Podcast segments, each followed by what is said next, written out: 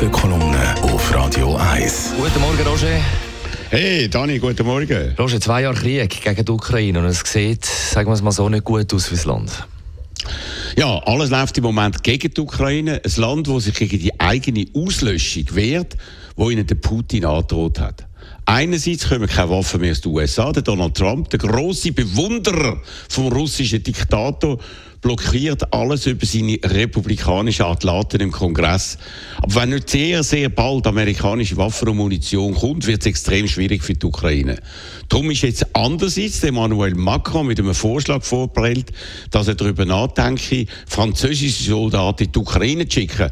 Also etwas, was alle NATO-Staaten bis jetzt kategorisch abgelehnt haben.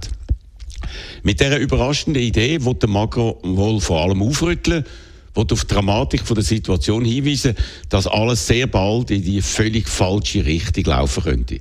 Und der Volodymyr Zelensky hat nur, nicht nur zum ersten Mal die Zahl der ukrainischen toten Soldaten genannt, 31.000, sondern davor gewarnt, dass es Millionen von Opfern geben werde, wenn die Russen den Krieg gewinnen werden.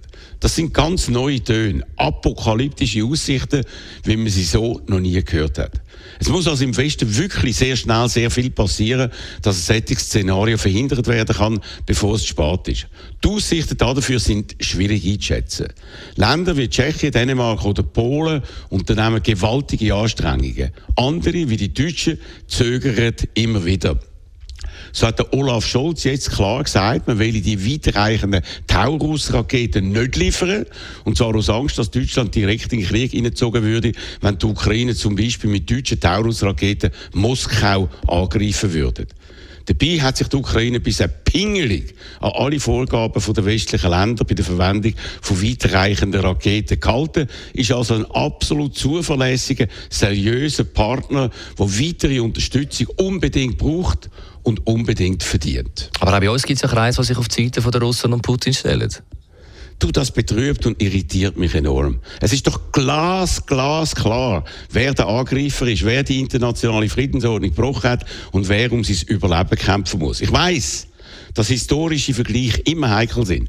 Aber mich erinnert das Verhalten von Putin- und Trump-Versteher bei uns aus dem ganz rechten Ecke als Verhalten von der Schweizer Fröntler im Zweiten Weltkrieg, die bei uns auf den Sieg vom Hitler gehofft haben und seine Propaganda verbreitet haben, so wie es heute gewisse Leute mit der Putin- und Trump, Lügenpropaganda machen.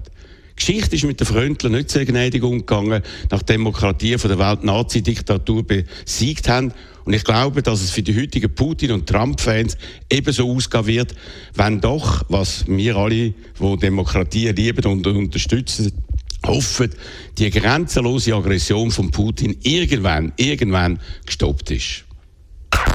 Die Morgenkolumne auf Radio 1 jederzeit zum Nachlesen als Podcast auf radio1.ch. Das ist ein Radio 1 Podcast. Mehr Informationen auf radio1.ch.